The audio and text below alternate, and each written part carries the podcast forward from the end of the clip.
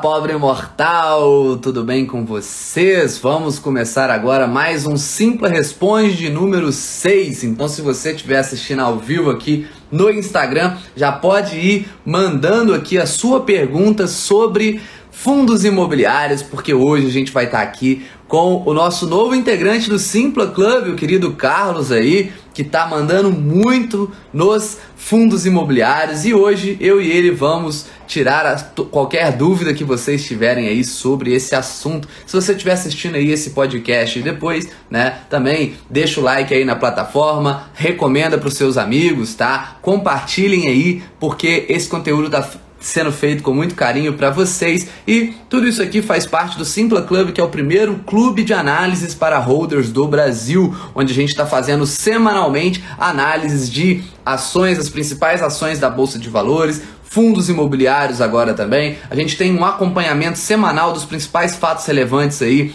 das principais empresas da Bolsa de Valores e até mesmo um calendário de pagamento de dividendos, subscrições e tudo mais, beleza? Então, vamos chegando aí. Se você tiver interesse no Simpla Club em fazer parte dessa comunidade, é só você entrar aí no Instagram, simpla.club ou mesmo no site 1milhãocom30.com barra simpla para você conseguir acessar aí. Você tem 7 dias grátis para testar, receber todas as análises. A gente já tem mais de, se eu não me engano, 30 ativos analisados lá dentro dentro, em relatório, em vídeo e a gente está só começando, beleza? Então, normalmente a gente estava aqui com o Gabriel, nosso analista CNPI, e hoje eu resolvi trazer o Carlos, que é o novo integrante que já chegou aí também para participar dessa live e me ajudar a responder as principais dúvidas para vocês, tá? Não precisa aí ficar falando somente sobre fundos imobiliários, mas se você quiser focar nesse assunto hoje vai ser mais interessante porque é a especialidade do Carlos aí. Beleza, galera? Então vão mandando suas dúvidas aí sobre fundos imobiliários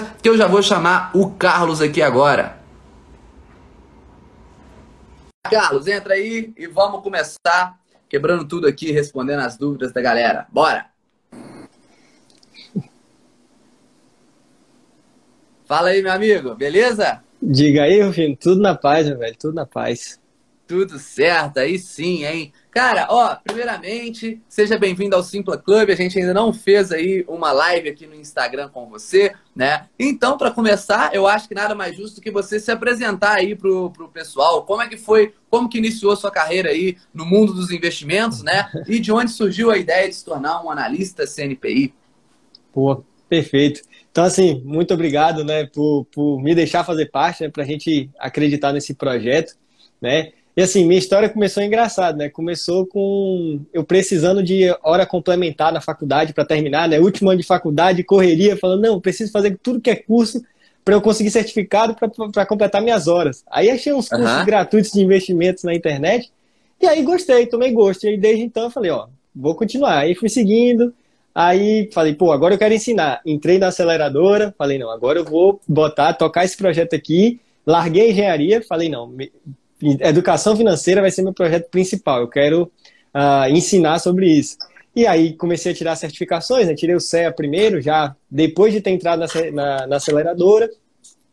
Só que aí, tomando muito gosto por essa parte de análise, eu falei, pô, eu quero, eu vou ver qual é a certificação que eu preciso ter para poder fazer isso, porque eu gostei de analisar, gostei de entrar a fundo no histórico do ativo, tudo. E aí, comecei a fazer o CNPI esse ano. Então, esse ano já já vou ser considerado um analista. Primeira parte já Com foi, certeza. tá faltando a segunda agora. Boa, isso aí, show de bola, meu amigo. Seja bem-vindo aí. Desde que o Carlos entrou na aceleradora, galera, eu vi o tanto que ele era dedicado ali, o quanto ele estudava, tá? Bastante aí sobre análise fundamentalista e foi por isso que a gente resolveu trazer ele para dentro da aceleradora para nos ajudar aí com as análises, principalmente dos fundos imobiliários. Beleza? Então, ó, ó Carlos, a galera já está começando a mandar algumas dúvidas aqui, né? Então eu acho que a gente pode começar aí, ó. Deixa eu ver aqui. Tá afiado aí, Carlos, ou não? tô pronto, tô preparado. Boa! Ó, primeira dúvida aqui. A Renata tá perguntando sobre o XPLG, se esse é um fundo bacana e o que, que você acha desse fundo aí. Você Boa. pode comentar um pouquinho pra gente?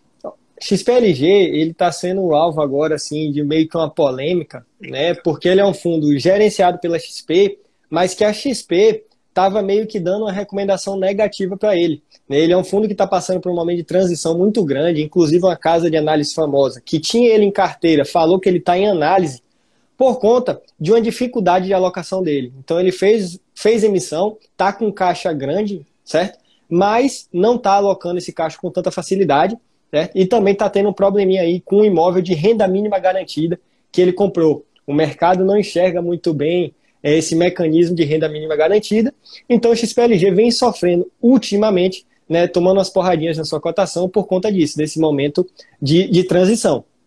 Dito isso, continuo achando que é um fundo de qualidade, certo? Renata tem esse fundo, acredito que é sim um bom fundo de galpão, mas que está nesse momento difícil, que a gestão precisa agora reverter, né? Boa, boa. E o que, que, você acha desse setor como um todo aí, do setor de galpões logísticos? O momento está favorável para esse setor, Carlos? Pô, bastante, bastante. Estava inclusive no nosso relatório né, de, do XPML, a gente colocou lá uma imagem falando sobre o ciclo imobiliário e onde cada setor estaria posicionado.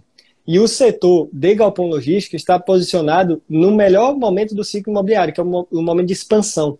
Então, assim, a gente nunca viu tanto investimento em logística no Brasil. Mercado Livre anunciou que pretende investir só em 2021 10 bilhões de reais. Magazine Luiza, que está com um crescimento absurdo de e-commerce, também anunciou iniciativas para aumentar investimento. Então, assim, o setor de galpões logísticos está vendo um, um ritmo de construção muito alto. Está todo mundo entrando em desenvolvimento imobiliário, HGLG, XPLG, KNRI também está fazendo desenvolvimento imobiliário. Por quê? Porque está todo mundo vendo potencial de aumento de aluguel, de mais inquilinos entrando. Então, assim, é o melhor momento do setor.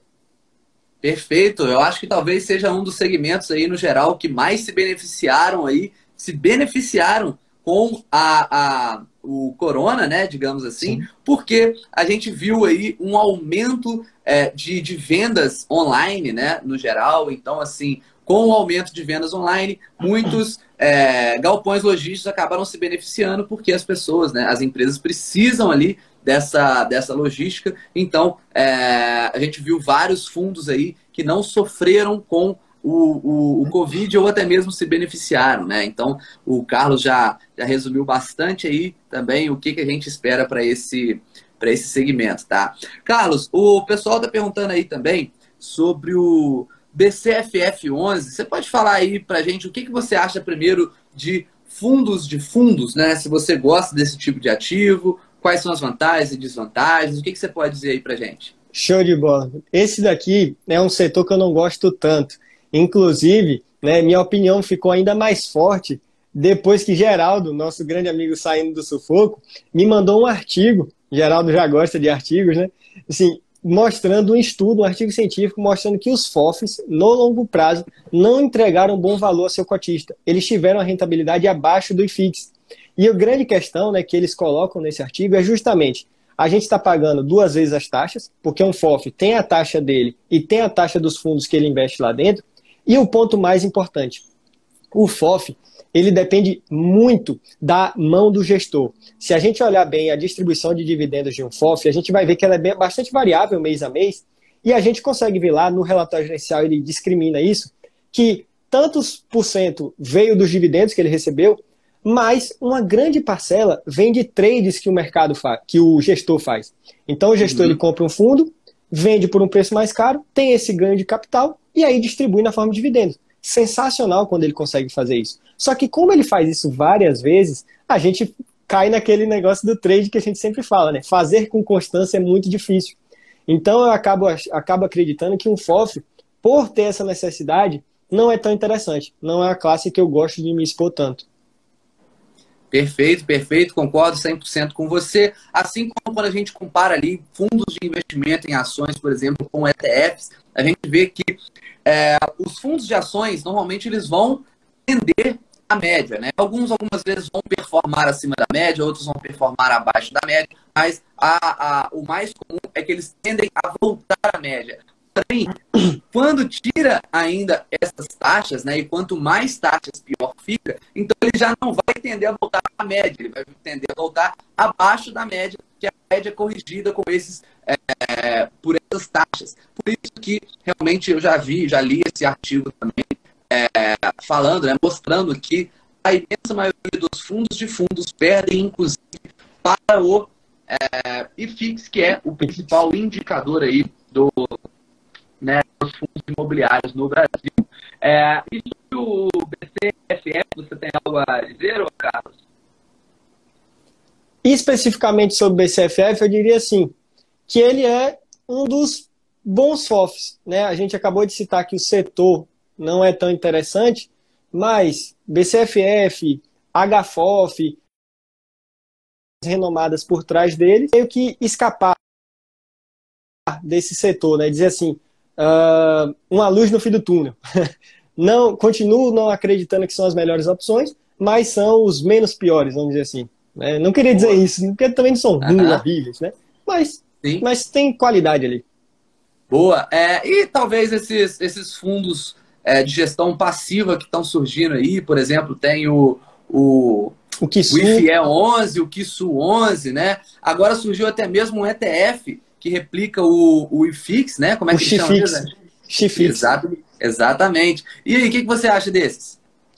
Aí eu já estou achando muito interessante, principalmente porque, assim, é o início da indústria. Eu, eu acredito que as taxas deles ainda estão um pouco, né? Ainda estão um pouco altas, salvo engano do que Kisu é 0,65, né? Só que o próprio Thiago Reis, ele falou, ó, a gente está começando, está dando o primeiro passo da indústria. Então, conforme essa indústria for uh, amadurecendo, depois veio o Chifix, eu acredito que essas taxas vão abaixando. Então, para fundos passivos, acredito que as taxas ainda incomodam, mas é, é, o futuro. acredito que vão vir e vão abrir a oportunidade para o investidor se expor em ETFs de fundos imobiliários. Boa, show de bola. Agora eu vi aqui que chegou uma pergunta muito boa, que é a seguinte: quais os três principais itens para avaliar em um fundo imobiliário antes de comprar? Diz aí, Carlos. Sensacional. Ó, vou pelo primeiro, que para mim é gestão. É um, é um fator um pouco mais subjetivo, certo? Mas a gente tem que acreditar no gestor, porque ele que está comandando ali o patrimônio, né? Ele que vai definir o futuro daquele fundo imobiliário. Então, os pontos interessantes para a gente analisar a gestão é ver a qualidade do relatório gerencial. Porque muita gente acha que o relatório gerencial é obrigatório, mas não é. O gestor não tem obrigação de fazer o relatório. Quando ele faz, ele já está mostrando, pô, eu estou querendo informar o pequeno investidor, estou preocupado em informar essas pessoas. Então, ponto positivo para ele. E quando o relatório é bem feito, pô, bem organizado, que nem a gente fez XPML, né, que um dos melhores uh, fundos de comunicação com o investidor possível. XPML ele é excelente. Tá, XP como um todo, né, XPLG também, é excelente na comunicação com o investidor. Então, ponto positivo para a gestão. Ponto importante para analisar. Terceiro ponto, Fino, acho que esse é um critério nosso, né? Eu não abro mão de multi, multi, multi. Eu não gosto de monativo, é, porque a gente está conseguindo investir em fundos imobiliários justamente para aproveitar de diversificação. Eu sempre falo, pô, velho, eu estou aqui no interior da Bahia, eu consigo acessar imóveis em São Paulo, eu quero aproveitar essa oportunidade. Então, assim, eu não abro mão de multiativos, multi-inquilinos e multi-imóveis, acho outro critério muito importante. E, por último, é, vou dizer, na verdade, vou dizer mais dois, que eu não consegui. Boa, pode, tá liberado. o setor, né? Então, eu tenho alguns setores que eu delimito na minha carteira, que uns que eu não acho interessantes, como FOFs, hospitais, agências bancárias. Então, analisar o setor e o potencial, onde o setor está agora. Então, lajes corporativas, shoppings estão passando por um momento de transição. Importante o investidor entender que não vai receber tanto dividendo, mas tem um potencial de valorização. Acho muito importante analisar isso. E também uh, a concentração nos inquilinos e os contratos. Né? Isso aqui é muito importante, porque assim, um fundo que depende muito de um inquilino só é perigoso. Um fundo que tem muitos contratos típicos, que tem um vencimento curto, também é perigoso para o investidor. Então, o investidor que olhar assim, os inquilinos e ver também que os contratos são longos, tem multas longas, show de bola. Você já tem aí um apanhado muito interessante para analisar um FII. Show de bola! E assim, ó, complementando aí com os próprios inquilinos, é legal também a gente avaliar a própria qualidade das empresas, dos inquilinos ali, né? Quanto mais sólidos são, quanto mais sólidas são as empresas que estão ali como inquilinas, né?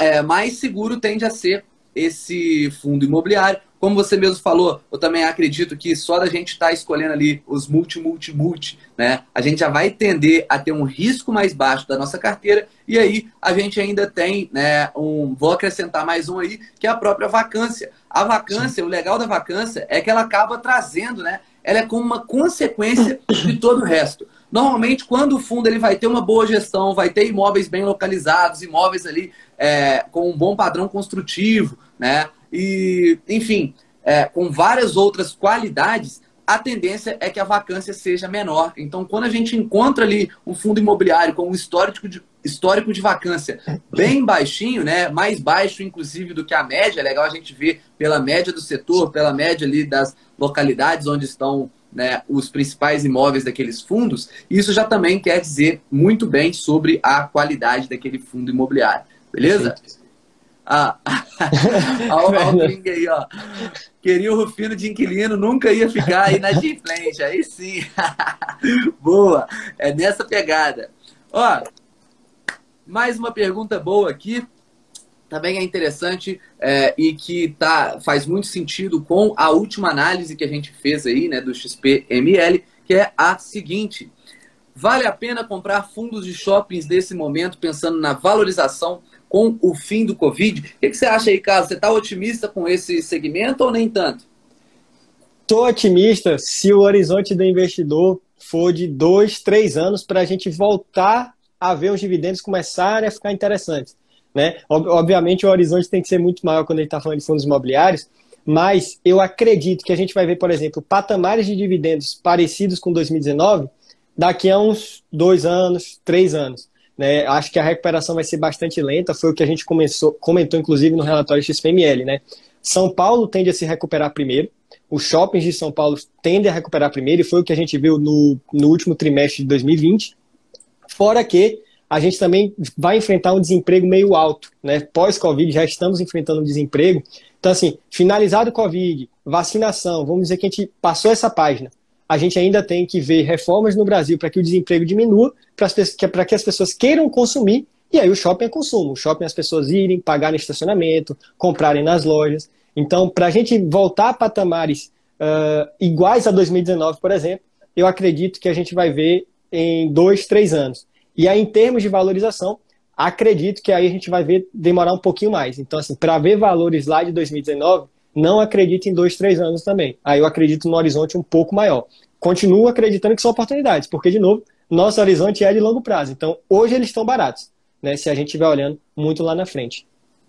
Perfeito, concordo com você aí, né? O, o esse segmento de shopping centers ele acaba sendo muito interessante até mesmo pela própria diversificação que ele consegue ter de inquilinos. Então, normalmente, os bons shopping centers eles possuem uma vacância mais baixa, né? E isso nos dá uma segurança um pouco maior, apesar de que sim, é um segmento que tem sofrido muito, que sofreu muito com a pandemia, né? Como todo mundo deve imaginar, ainda está sofrendo e que vai demorar um pouco mais para se recuperar, tá? Mas eu também pensando no horizonte longo prazo, como a gente sempre pensa aqui na 1 milhão com 30, né, no Simpla Club também, a gente é, continua otimista também com esse segmento, tá? E aí, aproveitando, né, se você quiser receber esse relatório do XPML que a gente fez essa semana, assim como a análise em vídeo, basta que você assine aí o Simpla Club. Na verdade, a análise do tá XPML, ela tá. ainda está disponível se você estiver assistindo aqui ao vivo, vai ficar disponível aí até segunda-feira, tá? Então você consegue assistir ela gratuitamente aí no YouTube também, beleza? Acabando Ô, a live, você corre lá para você ver. Oi, fala. Até só acrescentar um ponto, né? Nesse mesmo gráfico que a gente que está no relatório, que a gente falou do, dos galpões logísticos, que estão no melhor setor, no melhor ponto do ciclo imobiliário, os shoppings estão no pior. Os shoppings estão literalmente na bacia das almas, no pior momento do ciclo imobiliário. Ou seja, quem estiver comprando tem que entender que o ciclo imobiliário ele demora um pouquinho para se completar, né? São anos para a gente ver o ciclo imobiliário voltar, né? E, é, fazer a mudança da sua curva, mas você está pegando no pior momento possível. Ou seja, se tiver esse horizonte de longo prazo, você tem grande chance de oferir um, um bom resultado, né? tanto em dividendos quanto em valorização. Perfeito, show de bola. Ó, tem uma pergunta boa aqui do, do Bruno, tá? Ele falou que é leigo no assunto e ele gostaria de saber se todos os fundos imobiliários, todos os FIIs pagam dividendos, Carlos. É, na verdade, nem todos, porque dividendo sai do lucro, né? Sai da geração de caixa do fundo. Então tem fundo que não consegue gerar caixa, que tem imóvel vago, certo? Então, assim, é, eles precisam pagar semestralmente, certo? A obrigação dos fundos é semestral, do lucro semestral. Então, mensalmente não é obrigação. Eles fazem porque eles gostam de atrair a gente, é uma forma de recompensar a gente. Então tem fundo que não consegue gerar esse caixa, que ele pega e distribui uma besteirinha lá no final do semestre. Mas não são todos não, por isso que a gente tem que escolher com, com cuidado. Perfeito. A obrigação, galera, é que ele distribua 95% pelo menos dos rendimentos que, que chegam, né, semestralmente. É um costume, né, aqui no Brasil, de que esses fundos imobiliários eles pagam mensalmente dividendos. Isso é um costume. Então, a maior parte deles vai tender a pagar mensalmente, sim. Lá nos Estados Unidos, os rates, por exemplo, é mais comum que eles paguem trimestralmente, então tem essa diferença, tá? Mas, é, como o Carlos já pontuou muito bem, por isso que é importante você analisar fundo a fundo, beleza? Ó, o, Ô, o Pedrão tá perguntando aí se eu tenho 18 anos. Cara, você, tem, você acha que eu tenho cara de 18 anos? Porra, valeu. Nenhum aí, dos dois. nenhum dos dois. Não sei quem ele queria elogiar, mas nenhum dos dois. Complicado. Ó, sei que o Rufino não gosta de IPO de ações, mas e os IPOs de fundos imobiliários? Como ter informações da administradora com este novo fundo? E aí, Carlos, o que, que você acha disso? Bom, Uh, os fundos imobiliários, eles também emitem aquele documento né, chamado prospecto. Então, assim, é no prospecto que a gente teria que matar todas as nossas dúvidas. Então, o prospecto é um documento gigante que vem antes de uma oferta pública, né? Então, o fundo, vá, vou emitir cotas pela primeira vez, vou emitir ao público. Para ele fazer isso, ele tem que criar esse prospecto, mandar para a CVM, a CVM aprovar.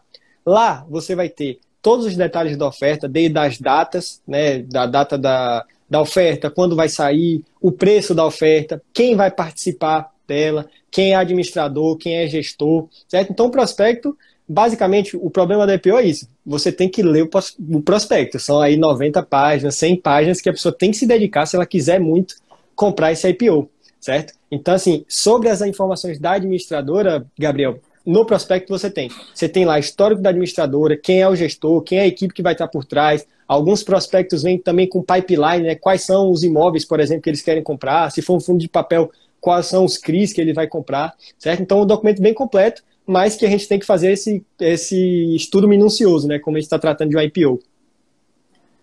Perfeito, show de bola. É, Carlos, tem outra pergunta aqui, ó, é sobre o Tigar 11. Você já chegou a estudar um pouco sobre esse fundo? Já estudei até um, até um pouquinho, porque eu até citei, né? Aqueles setores que eu não gosto tanto. Desenvolvimento está neles. Desenvolvimento não é aquele setor que eu gosto tanto, mas tá surgindo algum, estão surgindo alguns fundos interessantes e o Tigar é um deles. Por que eu digo que tá, tá surgindo, né? O Tigar já tem um tempinho no mercado, mas na minha visão está surgindo, ele está começando a entrar como interessante, porque o Tigar está com estratégia mista. O que, que o Tigar está fazendo? Ele está querendo chegar a 50-50. 50%, da carteira dele vai ser desenvolvimento imobiliário e 50% vai vir de CRIs, né, de títulos de renda fixa, que igual os fundos de papel fazem. Aí o que, que ele quer fazer? Pô, com isso, com os CRIs, ele vai conseguir gerar uma receita, né, uma receita ali minimamente constante, e com a parte de desenvolvimento ele vai tentar gerar um a mais. E aí eu acho interessante, porque meu grande problema com o desenvolvimento é esse correr esse risco completo do desenvolvimento, aí o, aí o, o fundo acaba não conseguindo vender os, uh, os imóveis, os lotes depois da construção. Às vezes o fundo de desenvolvimento não paga quase nada para depois vir com um grande pagamento porque conseguiu fazer as vendas. Aí isso nunca me agradou tanto. Como o Tigal fez essa estratégia mista, né, ele está tentando chegar nesse 50-50, aí já está começando a me parecer interessante. Fora que a gestão deixa bastante claro que ela é muito atuante na área de desenvolvimento dela. Então ela está diretamente ligada nas obras, ela está ali o tempo todo nas obras, conferindo bem. Então é um fundo de desenvolvimento que eu estou começando a ver com bons olhos. Ainda recomendo estudar com bastante calma, porque desenvolvimento é mais arriscado, mas esse aí tem qualidade.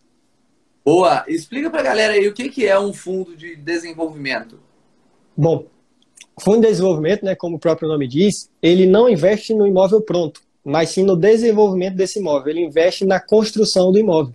E aí, a gente diz que tem mais risco, porque, pô, construção, eu que vim da engenharia civil, sei muito bem para vocês, posso dizer, tem atraso, tem custo que aparece do nada, né? Tem licitação. Então, assim, o problema, problemas ambientais podem acontecer no fundo de desenvolvimento, fora que o desenvolvimento imobiliário, a gente está falando de uma construção. Então, a construção vai demorar aí de 3, 4 anos, certo? A gente pode pegar mudanças de ciclo.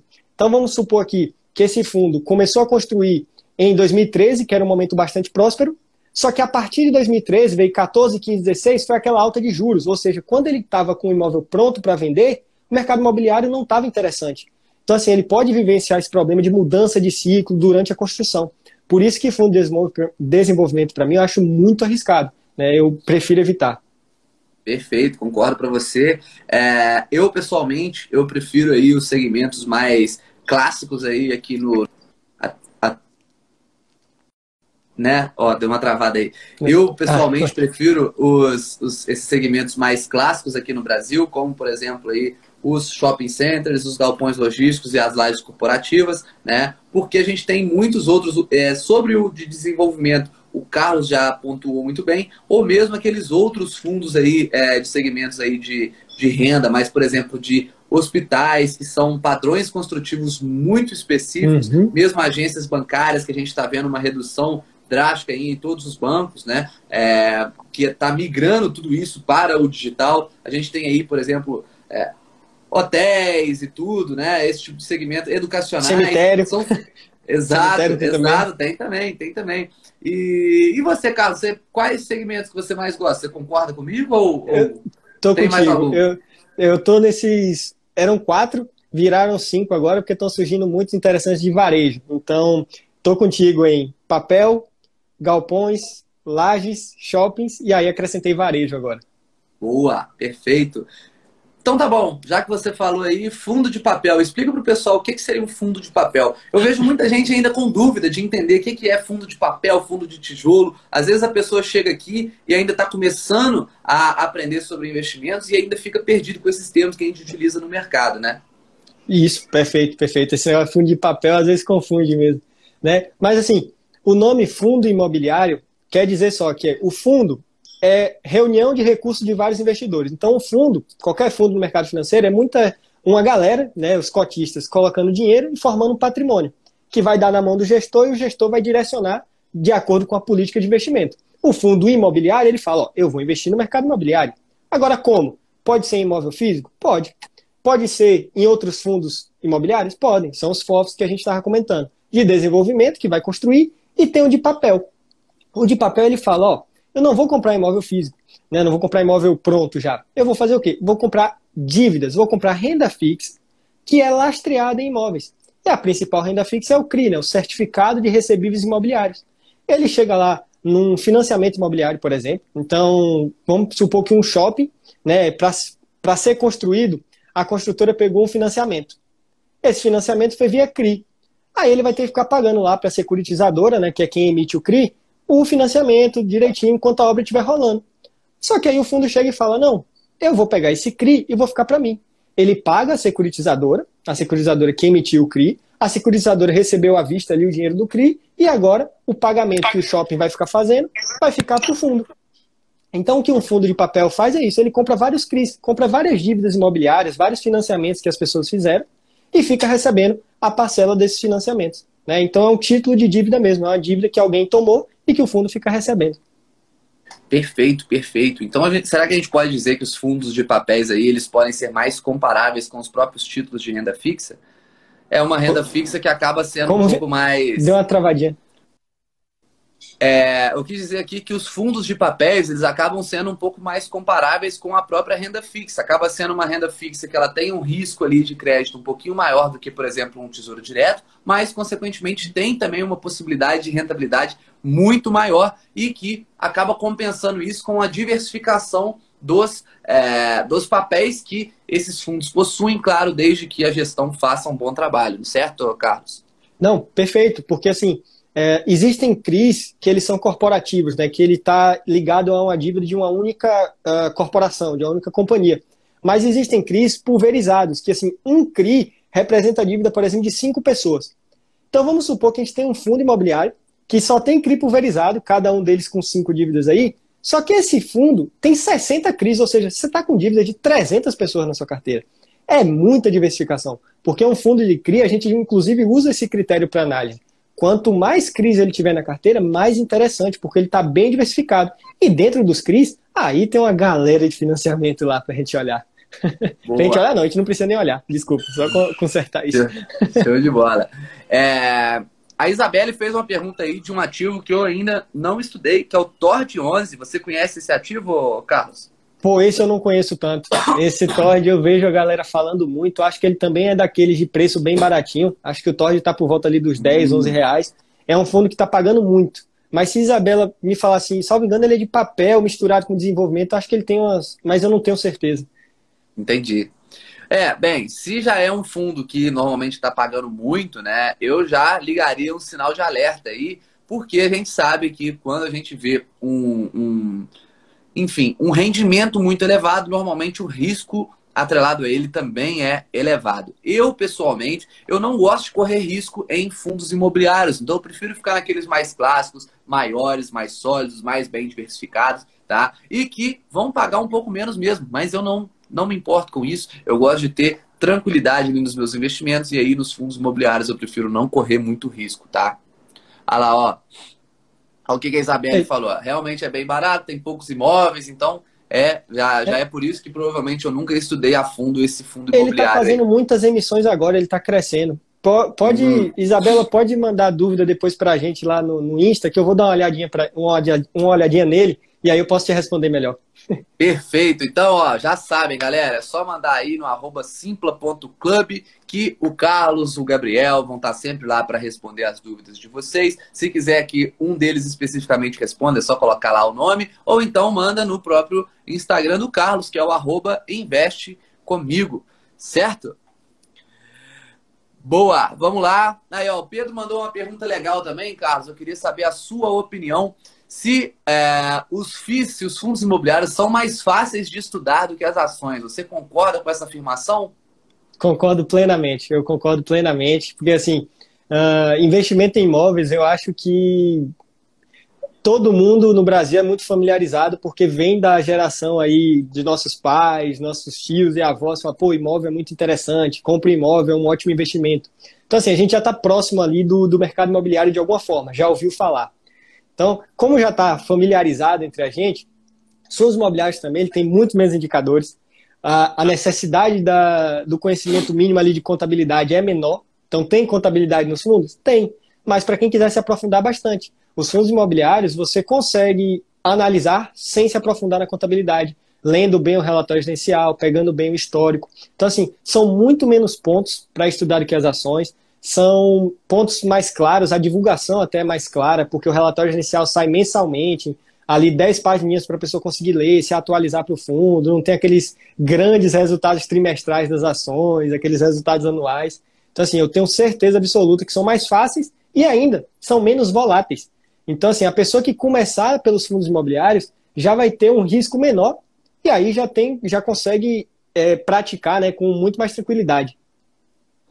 Eu acho que os fundos imobiliários são uma excelente porta de entrada aí no mundo dos investimentos da renda variável, né? Por conta de tudo isso que você acabou dizendo já, e também pelo próprio pagamento mensal ali dos dividendos. Isso aí normalmente incentiva bastante as pessoas a continuarem investindo. É, uma coisa é quando você compra uma ação que muitas vezes é uma ação de crescimento e que ela dificilmente vai pagar dividendos e quando paga vai ser bem pouquinho. Outra é quando você compra um fundo imobiliário que todo mês vai estar pingando ali na sua conta um pouquinho de dividendo, né? Isso faz muita diferença, principalmente para o investidor iniciante, que quer ver que aquele investimento ele está sendo bem feito, que aquilo está valendo a pena. Então, por conta disso, eu concordo com, com você. Além da facilidade da análise, né? Ser mais fácil, da menor volatilidade, você ainda tem essa recorrência maior aí no pagamento dos dividendos, pelo menos aqui no Brasil. Beleza? Perfeito. E aí, ó, Chegou uma pergunta legal aqui também, que é a seguinte. Ah lá, a galera tá falando, ó, hoje, por exemplo, pingou hoje dividendo na conta. Exato, hoje aí é dia de. Foi dia de pagamento de dividendos aí de vários e vários fundos imobiliários. É, e aí chegou essa pergunta aí, Carlos, a gente pode conversar junto sobre ela também. Quantos por cento da carteira de investimentos vocês acham bacana ter em fundos imobiliários? O que, que você acha, Carlos? Bom, ótima pergunta. Essa pergunta é muito interessante porque vai variar vamos dizer por quê. Assim, eu claramente sou apaixonado por esse mercado. Então, assim, minha carteira hoje é muito mais concentrada em fundos imobiliários do que em ações, certo? Não, mais por estratégia, assim, eu gosto bastante da renda que o Rufino falou. Então, assim, eu estabeleci anualmente o quanto eu quero que minha renda mensal aumente. E é isso que eu estou buscando. Então, por isso que eu estou cada vez mais comprando fundos imobiliários, porque eles que me dão essa renda mensal e são os objetivos que eu quero cumprir. Então, vai depender muito do, do investidor. Uma divisão básica, certo? Seria aquela famosa, né? 33% ativos americanos, que seria o IVVB11, né? Para quem não quer abrir conta na corretora lá fora, é uma simplificação muito grande, né? E vale a pena. 33% ações e 36% fundos imobiliários. Então, a pessoa estaria é, num mix inicial, e aí, conforme ela fosse tomando gosto, pegando a prática, ela fala, não, eu gosto mais de fundos, vou botar aqui 50 e botar 25 nas outras duas, certo? O importante é diversificar, ter todas as classes eu acho muito importante, mas, conforme você for pegando gosto, não tem esse negócio de, ah, é errado ter 80% em FIIs. Não, não é errado. Se você gosta mais da renda, se você tem lá uma carteira com 10, 12 fundos imobiliários, pô, segue o jogo, segue o jogo. Perfeito. É, resumiu muito bem aí, né, galera? Eu acho que vai depender muito do seu objetivo. Às vezes você está também num momento já de, é, de ter mais estabilidade nos seus investimentos não quer arriscar tanto mais. Talvez os fundos imobiliários sejam uma alternativa melhor do que, por exemplo, ações de crescimento, ações um pouco mais arriscadas. Por outro lado, você pode estar em outra situação onde você não se importa tanto assim com a renda mensal, você gosta mais de ações, gosta de analisar, já sabe analisar mais ações, então você vai mais para as ações. Eu, pessoalmente, por exemplo, eu tenho muito mais ações do que fundos imobiliários na minha carteira, por questão de gosto pessoal. Eu é, sempre estudei mais sobre análise de ações, eu gosto mais desses ativos, né? Eu gosto desse potencial de valorização, me dou bem com isso, não preciso daquela baixa volatilidade ali, então eu posso me dar esse luxo, tá? Mas uma, uma carteira, ela é algo muito, é, como se diz, personalizado mesmo, Sim. né? De acordo com seus objetivos, de acordo com o seu estudo, com o seu gosto pessoal, ela vai mudar, né? Então,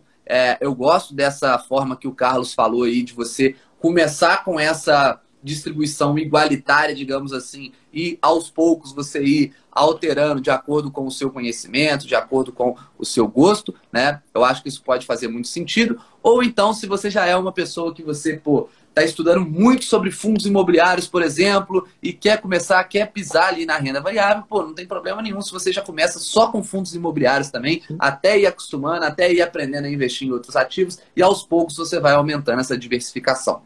Beleza? Vamos lá. Olha lá, ó. Ele mesmo falou, estou começando agora, primeiro investimento vai ser em fundos imobiliários. Perfeito, pode ser uma boa alternativa aí. Deixa eu ver mais perguntas. Vão mandando mais perguntas aí, hein, rapaziada. É... Rovino. Querida... Oi, manda. Salvo engano, teve uma pergunta lá em cima sobre livros para a pessoa começar a estudar. Eu ah, acho que eu ah, passei eu aí. Deixei passar. Boa. Essa, é Essa daí. Vai lá. Acho muito interessante. Eu vou aqui deixar quatro livros, certo? E numa ordem assim que eu acredito que seriam bons, eh, que seria bom a pessoa seguir, né? Então, o primeiro, o Guia Suno Fundos Imobiliários, acho que é o menor deles, né? Então são 100, cento e poucas páginas assim para a pessoa, pô, já conheceu o que são fundos imobiliários, vantagens, desvantagens. Depois a gente tem Fundo de Investimento Imobiliário de Rony Mendes, tem na Amazon, tem a versão tanto o Kindle quanto a versão física. Esse daí realmente já te dá uma visão, poxa, esse aqui ele já entra em pontos muito interessantes de análise e tal. Então, Fundo de Investimento Imobiliário de Rony Mendes a gente tem perguntas e respostas de fundos imobiliários de Rodolfo Danilo e Danilo e Bastos.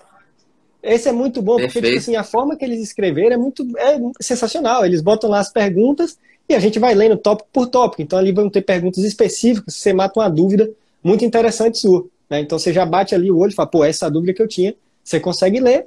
E o último, o próprio nome já diz, né? Que ele é bom para ser o último, é de Losnak, é FIS para não iniciantes esse daí ele já entra em uns pontos assim mais, mais aprofundados de análise mesmo. Esse aí já, já é interessante. Boa, boa, excelente, excelentes indicações aí de alguns amigos meus, inclusive, tá? Então recomendo, assina embaixo de todos eles aí, rapaziada. É, vamos lá.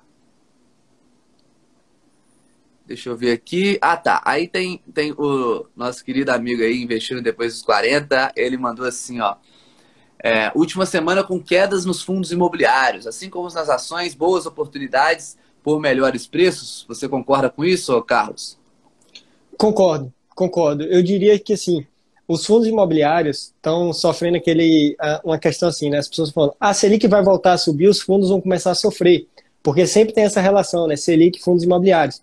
Acontece que os fundos eles estão muito mais, né, mais relacionados com juros longos. Né, seria aquela NTNB, aquele Tesouro IPCA que a gente vê lá no, no Tesouro Direto. Esse Tesouro IPCA, ele sim tem muita relação com os fundos imobiliários, certo? E aí, a gente viu que o Tesouro IPCA subiu bastante nos últimos meses, certo? Mesmo com a Selic parada, o Tesouro IPCA e o Tesouro Prefixado subiram bastante suas taxas.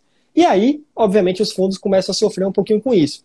Eu diria, e isso aí eu tenho lido vários especialistas falando, que uma Selic a 4, 4,5 já está precificada. Ou seja, a Selic subindo para 4, 4,5, os fundos imobiliários não tendem a sofrer tanto, não vai ter essa queda. Acima disso, ainda esse ano, aí os fundos tendem a sofrer. Então, hoje, eu estou vendo sim boas oportunidades, fundos que estão aí emitindo novas cotas, que têm capacidade de gerar mais receita e sendo negociados aí a uns preços bem interessantes, com um prêmio muito, muito legal, uns prêmios muito legais. Né?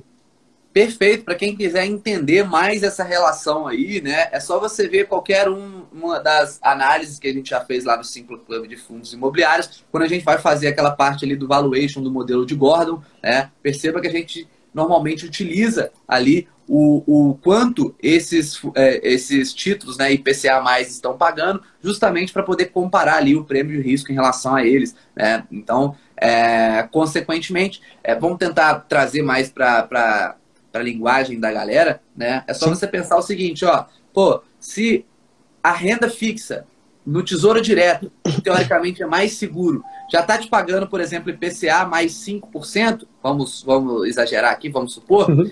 por que, que você talvez iria é, para um, um fundo imobiliário que não esteja te pagando nem 5% ao ano, né? Considerando aí que, teoricamente, ele tende a se corrigir pela inflação na sua valorização. Né? Então a gente tem que comparar essa diferença entre né, a, a, o IPCA mais, mais e o dividendo normalmente, e o, é, e o quanto aquele fundo está pagando para a gente entender ali essa, essa diferença, né? Esse, essa margem de segurança. Não é isso, Carlos?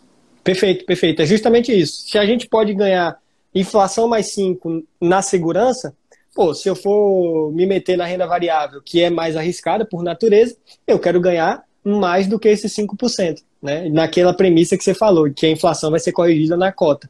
Então, um fundo que tá que a inflação tá aí, a gente está encontrando o IPCA mais 5 e tem um fundo pagando 5%, pagando 6%, poxa, é a hora da pessoa falar, pô, será que está valendo realmente a pena eu comprar esse fundo? Ele deve estar tá caro, né? Porque ele não está gerando retorno de dividendos. Perfeito, perfeito. Ó, teve gente falando aí, tô ouvindo enquanto trabalho, saudade de um tempo para ler um livro. Outro falou, ó, muito bom escutar vocês e aprender fazendo card na esteira, aí sim, viu? Tô, tô precisando fazer isso também. É... E galera, então, ó, vocês sabem, aí alguém perguntou, ah, isso aqui vai ficar salvo? Essa live aqui, ela vai lá para dentro do Simpla Club em vídeo e tudo mais, tá? Porém, agora a gente está também com ela em formato de podcast. Então, se você quiser ouvir como vocês dois estão fazendo agora aí, depois, quando estiver indo para o trabalho e tudo mais, a gente tem só você digitar em qualquer plataforma de podcast Simpla Club, que você vai encontrar essa e todas as outras que a gente fez. A gente chama ela de Simpla Responde, tá? Então essa aqui já é a de número 6 e agora a gente vai começar a variar. No início começou somente eu e o Gabriel, agora vai ter o Carlos também. Às vezes vai ser eu e o Carlos, às vezes vai ser Gabriel e o Carlos. Então a gente vai conseguir fazer uma, uma pegada interessante. E aqui agora no Instagram tá até podendo ter mais de, de duas três pessoas. pessoas então quem sabe a gente Isso. não faz umas três aí também numa, na semana que vem, ó. Vamos ver. É... Deixa eu ver. Boa pergunta aqui, ó. FOFs são desnecessários na carteira? Já vi alguns vídeos falando sobre isso. A gente já falou aqui mais cedo sobre fundos de fundos, mas é, é, assim, ó, eu posso responder essa. É, sim, eu acredito que eles são desnecessários na medida em que, se você conseguir diversificar sua carteira é, por conta própria, né, não tem aquela necessidade de você ter um fundo de fundo. Assim como não tem uma necessidade de você ter lá na sua carteira de ações, por exemplo, um ETF. Né? O ETF uhum. ele pode ser uma excelente opção para você é, né, diversificar melhor seus investimentos, se expor a determinado mercado, a determinadas ações com uma característica específica, né, e acrescentar isso à sua carteira, mas a gente não pode dizer que é necessário você ter ali é, um fundo de fundo ou mesmo um ETF na carteira. Você concorda, Carlos? Concordo plenamente, né? Eu sempre trabalho com 8 a 12 fundos, né? Então, conforme a gente for crescendo nossa carteira, você pode escolher ter 8 a 12. Aí eu falo, ó, Se você quer ter um FOF, que ele seja o nono, se você, se você quer ter oito, ele vai ser o nono. Certo? Se você quer ter 12, ele vai ser o décimo terceiro. O último, depois de você diversificar todos os setores que você gosta, que você analisa, você quer mesmo ter um FOF? Bota ele ali numa menor proporção, ali como o último fundo. Boa! Show de bola, boa opinião também. E tem mais uma pergunta legal aí, ó. Quem tem fundos, né? É, quem tem FIIs tem preferência na emissão de novas cotas? A, gente, a galera sempre pergunta aí em relação às subscrições e tudo mais. Você pode falar um pouquinho sobre isso, Carlos? Perfeito, perfeito. Tem sim, certo? Prioridade. Inclusive, tem prioridade nos dois tipos de oferta, porque isso é uma confusão que surge muito, né? Existe lá a oferta pública e existe a oferta privada. Então, tem muita gente que fala, poxa, Uh, na oferta privada, que é só para investidores profissionais, eu posso participar? Pode. Se você já for cotista do fundo, você vai receber o direito de subscrição, porque você não pode ser diluído em novas emissões. Né? Então, assim, o fundo ele tem 100 cotas e você tem 20, você tem 20% do fundo. Se ele quiser emitir mais 100, ou seja, passar a ter 200, você vai ter que receber o direito de comprar mais 20 para você terminar com 40 e continuar com 20%. O que você não pode é perder o seu percentual do fundo. Só que, obviamente, na subscrição, você que escolhe. Você fala, não, eu quero ser diluído, eu não quero participar, acho que não vai para frente, não vou comprar, certo? Mas o direito você recebe e aí você exerce se você quiser. Boa, show de bola. É... A Nelly, nossa nova companheira lá da aceleradora de experts, ó, tá perguntando aí se, é... se é, em relação a Selic, Selic mais de 4, 5 esse ano, é, e ela acha muito difícil. O que, que você acha, Carlos? Eu, é. O, Fê, assim, é, tem, aqui, tem um boletim Focus, né, que é aquele relatório que é divulgado toda segunda Sim. pelo Banco Central, que mostra as expectativas de vários agentes, né? São mais de 140 agentes entre faculdades, corretoras, bancos que são perguntados e eles dão opinião sobre quanto eles acham que a Selic vai terminar. No início do ano, eles estavam colocando 3, 3,5. Já está em 4 certo? Então, assim, tem muita gente falando, pô, 4 já vai ser, já vai terminar em 4. Já tem muita gente falando, vai, vai terminar em 4. Acima, eu vejo muita pouca gente falando. Então, tem algumas pessoas falando 5% e tal. Ainda está meio distante, né? Isso da maioria. Mas hoje, 4% está quase com unanimidade. Boa. É, esses relatórios são muito complicados, né, cara? Porque, assim, vai mudando a economia, os caras querem prever uma coisa Perfeito. que realmente é difícil para daqui um, dois, três anos. Então, quando vocês vão ver mesmo os relatórios antigos, essas previsões vão estar todas perdidas. Você imagina como estava a previsão em Toda 2019, semana. antes de saber o, sobre a pandemia, né? Devia estar lá, sei lá, nem, nem lembro quanto estava, mas devia estar lá perto dos 5, 6, né? E aí depois caiu de novo, aí começaram a falar de 2% e agora já está subindo de novo. Então, assim, é, é muito complicado. Eu, pessoalmente, eu acredito que essa taxa Selic ela já deveria ter subido há bastante tempo, tá? Então, já acho que deveria estar ali em torno de 4, 5 aí, desde, sei lá, do ano passado, do final do ano passado, tá? É, pô, agora a gente está com a taxa Selic até abaixo da inflação. Eu acho que isso não faz sentido nenhum. Taxa de juros reais negativa no Brasil, né? Isso expulsa completamente o investidor é, estrangeiro. Então, assim, é, eu também acredito que chegue a pelo menos esses patamares aí até o final do ano, tá? Mas, como eu falei, essas previsões elas são muito difíceis realmente da gente fazer e por isso que o principal quando a gente está investindo a longo prazo é a própria diversificação. A gente não precisa ficar se preocupando tanto assim com isso, ficar tentando acertar o melhor momento para comprar, o melhor Perfeito. momento para vender, porque na prática, né, na teoria parece que a gente vai acertar, mas na prática ninguém acerta nem mesmo os maiores analistas, os maiores gestores do Brasil e do mundo conseguem acertar esse tipo de coisa. Então é melhor a gente ter uma estratégia que não dependa disso. Por isso que eu, pessoalmente, gosto bastante dessa estratégia de longuíssimo prazo. Beleza?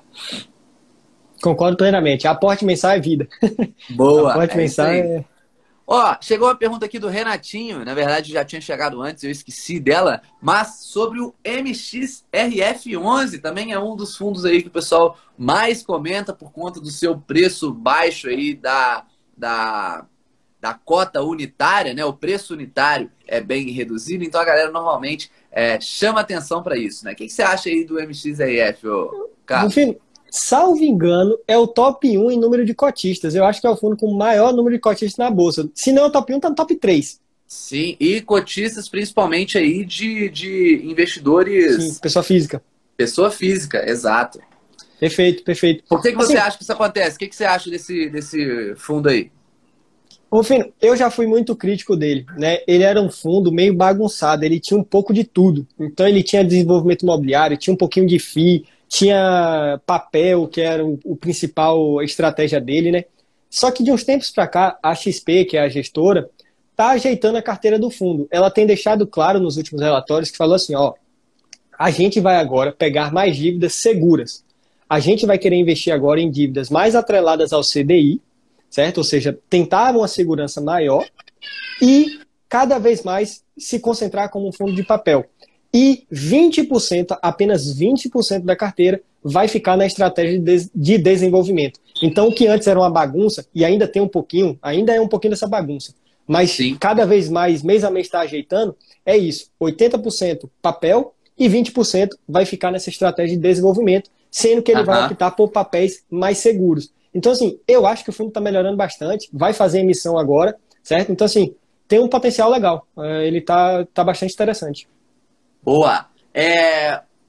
Carlos, uma coisa importante trazendo aí, né, essa questão do, do MXRF11, teve aquele outro fundo também que eu nem lembro o nome que perguntaram aí. É, em relação a, a, ao preço unitário da cota, tem muita gente que confunde, né? E acha que, ah, não, só porque ele tá com aquele precinho baixo ali, ele é um fundo barato. E eles fazem, a galera tem essa confusão aí, principalmente o iniciante, também em relação a ações Sim. e tudo mais. Será que você pode explicar um pouquinho para o pessoal por que, que isso não, não faz sentido nenhum? Perfeito. É basicamente assim: se a gente pegar uh, uma pizza e dividir ela em quatro fatias, é uma coisa. Se a gente pegar essa pizza e dividir em dez fatias, o tamanho é o mesmo. Só que agora a gente dividir em mais fatias. Né? Teoricamente, o preço dessa fatia seria mais barato porque é uma fatiazinha menor. Né? Mas a gente está levando o mesmo patrimônio se a gente estivesse comprando tudo.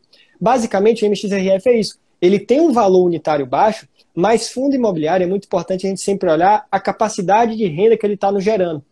Um exemplo, vamos supor que ele está ali custando 15 reais e ele gera uh, 0,10 de dividendo mensal. Pô, 0,10% de dividendo mensal é muito pouco. Tá mostrando com a gente que, o, que ele estaria caro, porque pô, pelo preço atual a gente só está levando 0,10, enquanto a gente vai lá num fundo de 150 reais e consegue achar meio por cento ao mês teoricamente, o fundo que está gerando meio por cento ao mês, ele está mais barato, mesmo custando 150 reais.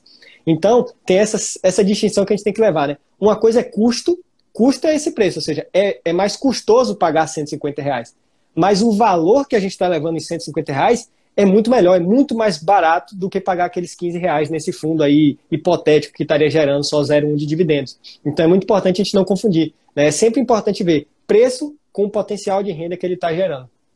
Perfeito, galera. É por isso, inclusive, que quando aí um fundo ou uma ação fazem um desdobramento, né, isso não é, faz diferença nenhuma. A pessoa vê lá que o preço unitário caiu, né, muitas vezes pela metade, ou então até muito mais do que isso, e aí a galera costuma achar, não, agora tá barato, agora eu vou comprar. Só que a verdade é que isso não faz nenhuma diferença. O fundo em si, a empresa em si, ela continua tendo ali o mesmo patrimônio e tudo, né? Então, na verdade, não faz diferença nenhuma. E claro, como o Carlos falou, a mesma capacidade de gerar renda, beleza? Não considerem o preço unitário aí na hora de fazer as suas análises. É, e para finalizar aqui, Carlos, tem uma pergunta é, para você aí sobre dois fundos imobiliários. É, você conhece esses dois fundos? Você pode falar um pouquinho sobre é, eles, ou pelo menos um deles, o CPTS 11 e o IRDM 11. E, velho, esse foi muito bom, filho. Não sei se foi coincidência, porque eu ia falar, o CPTS, ele tá tentando ser o IRDM. O IRDM, ele é o melhor fundo de papel da nossa bolsa. Mas é caro pra caramba. E já dá para responder a pergunta que nosso amigo Geraldo falou. Preço importa bastante em fundo imobiliário. Então, assim, um fundo de papel como o IRDM, que é absurdo, assim, ele é muito bom. Os CRIs que estão lá dentro são excelentes. E o gestor, ele faz com uma parte pequena da carteira aqueles trades que a gente não gosta do FOFs. Só que no caso do IRDM, não é uma dependência para gerar receita. No FOF é. No IRDM, ele faz para gerar só um ganho de capital a mais. Tem mês que ele nem faz. Então, assim, como o gestor ele tem essa liberdade, o IRDM tem gerado dividendos fantásticos para todo mundo. Né? E é sim o melhor fundo da nossa bolsa. Oh, de papel, desculpa. Mas está caro. certo? Então, o PVP dele estava tá, girando em torno de 1,50, agora está em 1,3. Então, assim, é um risco muito grande comprar o IRDM nesse preço, na minha visão, né? Comprar algum PVP muito alto, um fundo de papel, acho perigoso. Tem gente comprando, segue o jogo, por isso que ele continua subindo, mas eu prefiro ter uma margem de segurança maior. Já no caso do CPTS, mesma coisa, fundo de papel e pega uma parte da carteira e vai fazendo esses trades igual o IRDM vem fazendo. Então o CPTS vem melhorando muito na visão das pessoas, porque está fazendo uma estratégia muito parecida com o IRDM, certo? Então seria uma espécie de quero ser você, certo? Ele quer ser o IRDM, tem melhorado, tem suas qualidades, né? Uh, dívidas também seguras lá dentro e tal. Então vale a pena o estudo também do, do Capitania Securities, né? Que é o, que é o, S, o SPTS. Boa, perfeito. E é, esse indicador que você falou, né, o preço sobre valor patrimonial aí, ele acaba sendo ainda mais importante na minha visão para fundos de papéis como esses aí que você citou, né? Porque a gente consegue realmente cotar aqueles preços ali dos, dos, dos títulos né, de dívida no mercado secundário. Então, quando a gente vê que o preço sobre valor patrimonial ele está acima de um, a gente está claramente falando, ó, você está pagando mais caro uhum. esses papéis aqui, você topa pagar mais caro. E aí, claro, por ter aí esse ganho nessa, nesses trades que o, que o Carlos falou, teoricamente a galera precifica isso, né? E por isso que topa pagar mais caro. Mas eu, como o Carlos acabou dizendo, também prefiro é, não entrar nessa aí como é, nesse tipo de fundo com esse indicador. Beleza? E no caso, Rufino, do IRDM, só para acrescentar uma coisa, a galera também está pagando muito pelo gestor, porque o fundo é novo, só que o gestor já está no mercado há um tempão. Ele era de um dos fundos de papel mais antigos da nossa bolsa, que é o VRTA. Aí o gestor do VRTA, junto com sua equipe, saiu e foi para o IRDM. Então, assim, é um cara que manja muito de mercado mesmo. Aí a galera já tá vendo que ele consegue fazer os trades, aí a galera também tá pagando por ele, porque o cara realmente é fera, o cara é, o cara é bom. Show de bola, meu amigo. Galera, ó, isso aqui foi mais um Simpla Responde, tá? Mais uma iniciativa aí do Simpla Club, que é o primeiro clube de análises para holders do Brasil. Esqueça que você conhece por casa de análise aí. A gente uhum. foca 100% no longo prazo, pro buy and hold, tá? Sem ficar fazendo recomendaçãozinha que possui aí muitas vezes conflito de interesse, tá? Então a gente aqui faz as análises para vocês, para facilitar a análise de vocês e acelerar esse processo. E você pode tomar as suas próprias decisões, analisando lá todas as opções que a gente tem dentro do Simpla Club. Se você tiver interesse, é só entrar aí no, no nosso Instagram, simpla.club, ou então no nosso site aí, 1milhãocom30.com barra simpla, beleza? Mais uma vez aí, galera, então, espero que vocês tenham gostado. Carlos, mais uma vez, muito obrigado pela presença. Semana que vem tem mais. Tamo junto e até a próxima. Valeu aí, Carlos. Eu que agradeço, Fino. Grande abraço.